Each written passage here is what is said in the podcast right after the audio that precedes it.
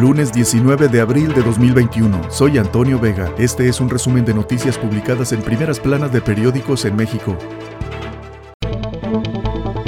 El Universal, riesgo de intervención del crimen en 11 estados. Considera la Secretaría de Seguridad y Protección Ciudadana que cárteles buscarán inmiscuirse en algunas entidades donde se disputarán diversos cargos de elección popular. La estrategia de protección en contexto electoral considera en peligro a estos estados: Morelos, Guerrero, Michoacán, Oaxaca, Veracruz, Sinaloa, Jalisco, Guanajuato, Baja California, San Luis Potosí y Zacatecas. Normalizan crueldad en feminicidios. En 10 estados se han registrado 40 54 desollamientos, descuartizaciones y mutilaciones. Ampliar el mandato de Saldívar un asalto a la justicia, dijo Human Rights Watch. José Miguel Vivanco, su director, dijo que López Obrador amenaza la independencia judicial en México.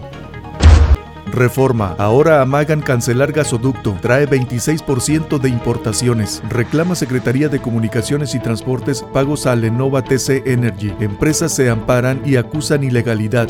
Alertan de ciberataques. El trabajo desde casa, las clases en línea, el entretenimiento y las actividades que se trasladan a la vida digital desataron más amenazas y ciberataques en México y el mundo. Indaga Fiscalía General de la República a Yunes. La Fiscalía investiga al exgobernador de Veracruz, Miguel Ángel Yunes por presuntos desvíos millonarios que habría cometido en su gestión al frente del ISTE. Milenio. Crimen roba 14% de gas a Pemex y crea mercado en Ciudad de México y Estado de México. Ordeña de ductos. La Asociación Mexicana de Distribuidores de Gas calcula que cada mes se sustraen 100.000 toneladas de ese hidrocarburo desde 23.000 tomas clandestinas. Las bandas operan en el centro del país con extorsión y cobro de piso. Consejo Nacional de Población. Migraron hacia Estados Unidos 1.5 millones de mexicanos en los últimos cinco años.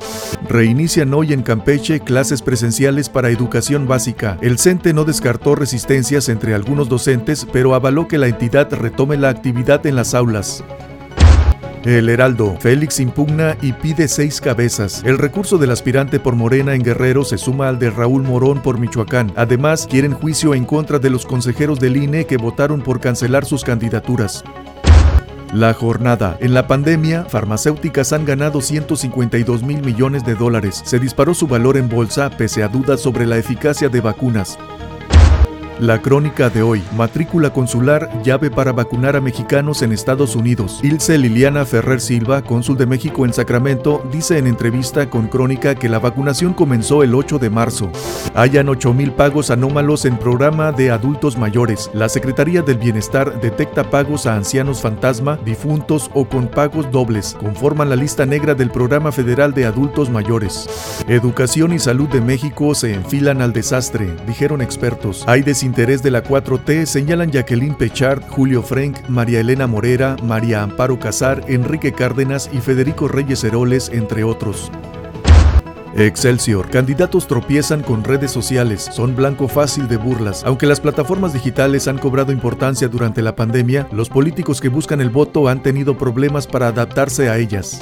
México es la bandería del narcotráfico, dijo Estados Unidos. Implican a organizaciones chinas. 10 condenas por lavado de dinero obtuvo la Fiscalía General de la República en 2019, mientras que en 2018 reportó solo 6.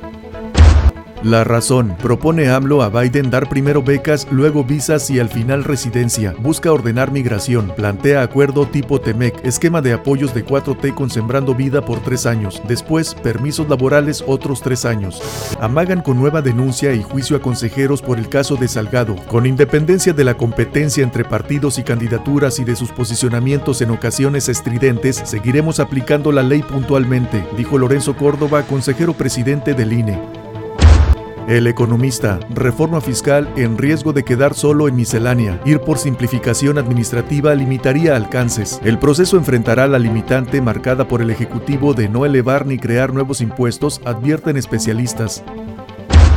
24 horas. Se blindan contra hackers y olvidan a ciudadanos. Senado paga casi 100 millones de pesos por ciberprotección. Durante 2020, el Senado de la República firmó tres contratos para proteger los datos de sus instalaciones y de los legisladores de ataques cibernéticos y malware. Un año después, el Congreso aprobó la ley de telecomunicaciones que obliga a los usuarios de celulares a registrar su huella digital y el iris y decidió no otorgar un solo peso al IFETEL para proteger los datos de 122 millones de usuarios de telefonía móvil. Este fue un resumen de noticias publicadas en primeras planas de periódicos en México. Soy Antonio Vega.